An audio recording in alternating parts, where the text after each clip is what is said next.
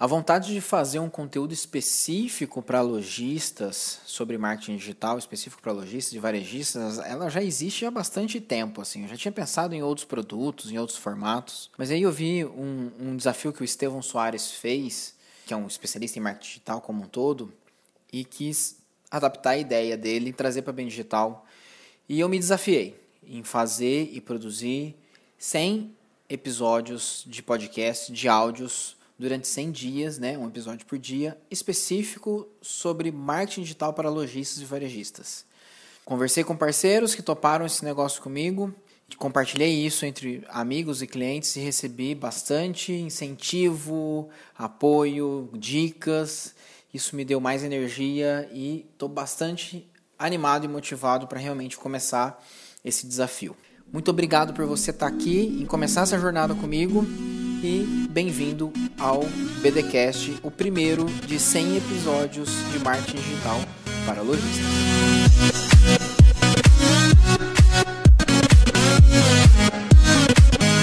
Olá, bem digitais, eu sou Leandro Magalhães e esse é o primeiro episódio da, dessa série de 100 áudios de marketing digital para lojistas. E de cara, eu vou começar absolutamente na contramão. Mas como assim, Leandro? Uh, eu vou começar falando de coisas não digitais. É claro que durante esses 100 episódios, esses 100 conteúdos, eu vou falar de marketing como um todo, é, de negócios, de vendas, de estratégias comerciais que estão muito ligados ali ao marketing e marketing offline também. Mas o fio condutor vai ser sempre o marketing digital, que é a minha especialidade, da onde eu tenho mais experiência e bagagem para compartilhar isso com você. Uh, e o primeiro, eu quero justamente começar falando um pouco de como a gente pode trazer o cliente para o digital. Um cliente que não é digital para o digital. Eu explico melhor. A gente normalmente faz muito esforço de trazer campanhas de Facebook, Instagram, Google, é, influenciadores, enfim, a gente faz um esforço muito grande para trazer um cliente que está no ambiente online para no, o nosso e-commerce ou para uma, a nossa loja física. Ah, eu quero que meu cliente venha até aqui comprar de mim. Então é um movimento sempre do digital para o offline. E eu acho importante a gente também fazer esse movimento ao contrário. Como que eu levo meu cliente que é offline para o universo digital? Mas por que, Leandro? Se, tô, se ele já, já está aqui na minha loja, por que, que eu preciso que ele vá para o digital? Justamente para esse cliente virar um cliente de recompra, para esse cliente te acompanhar, para esse cliente seguir e acompanhar as novidades da sua empresa e, eventualmente, poder comprar de você outras vezes. Então, esse recado é especialmente para você que é lojista, varejista, que tem uma loja de rua ou até mesmo de shopping, em que eventualmente, eventualmente não, em que constantemente é, clientes passam na frente da sua loja e você consegue atraí-los através de uma boa fachada, através de uma boa vitrine, e as pessoas passam, se identificam, se interessam pelo produto que você vende e entram na sua loja. É claro que nem todo mundo vai comprar, alguns vão comprar. E essa pessoa pode simplesmente comprar o produto dela e ir embora e você não fez nada para prender esse cliente, para esse cliente te acompanhar, para esse cliente seguir e você manter um vínculo e um elo com esse cliente. É, se a gente for levar para o CRM, cadastro, banco de informações, assim, na toda venda, é legal que você registre o e-mail do cliente, o WhatsApp do cliente, né, o telefone para você tentar um contato. Isso é, todo mundo quando fala de marketing fala disso, né, de ter esse banco de dados aí para você depois reativar o seu cliente. Mas você já pensou em fazer isso usando as suas redes sociais? A minha dica aqui é: se você tem uma loja, um varejo, em que muitos clientes passam por você e entram na sua loja e talvez eles nunca nem te viram e nem te acompanharam nas redes sociais, uma dica é: use o seu espaço físico para divulgar as suas redes sociais. Talvez na sua fachada, na sua vitrine, você deixa lá o, endereço do seu Facebook, do seu Instagram. É, eu já vi vitrines em lojas de shopping e tem lá o arroba no cantinho da vitrine, bem discreto, às vezes com uma frase legal, acompanha nossas novidades por aqui. É, na China, no Japão, tem muitos, especialmente na China, tem muitas fachadas que usam QR codes na fachada para o cliente escanear a hora que está passando, seja de carro, no ônibus ou a pé mesmo, ele escaneia o QR Code da fachada e aí acessa a promoção que está em vigor. Né? A fachada fica com o QR Code fixo e aí vai trocando as promoções que estão lá dentro. Então, olha só que legal. Então, entender a fachada e a vitrine como se fosse uma, é, um canal de divulgação mesmo do digital também.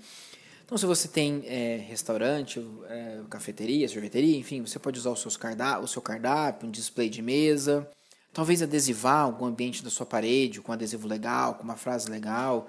Isso serve como é, algo de decoração, né? A gente vai falar mais pra frente de ambientes instagramáveis, mas é, isso pode servir também algo de decoração, fazer parte de um elemento ali para compor um cenário do seu ambiente. No banheiro tem alguns alguns restaurantes, alguns ambientes que o cliente, especialmente na área de entretenimento, né, o cliente frequenta o banheiro e aí tem é, usa o banheiro para divulgar, fazer algumas frases e pode ser um, um lugar inusitado, dependendo do, do, seu conceito, mas também pode ser legal. E um outro fator que é muito importante é o seu vendedor.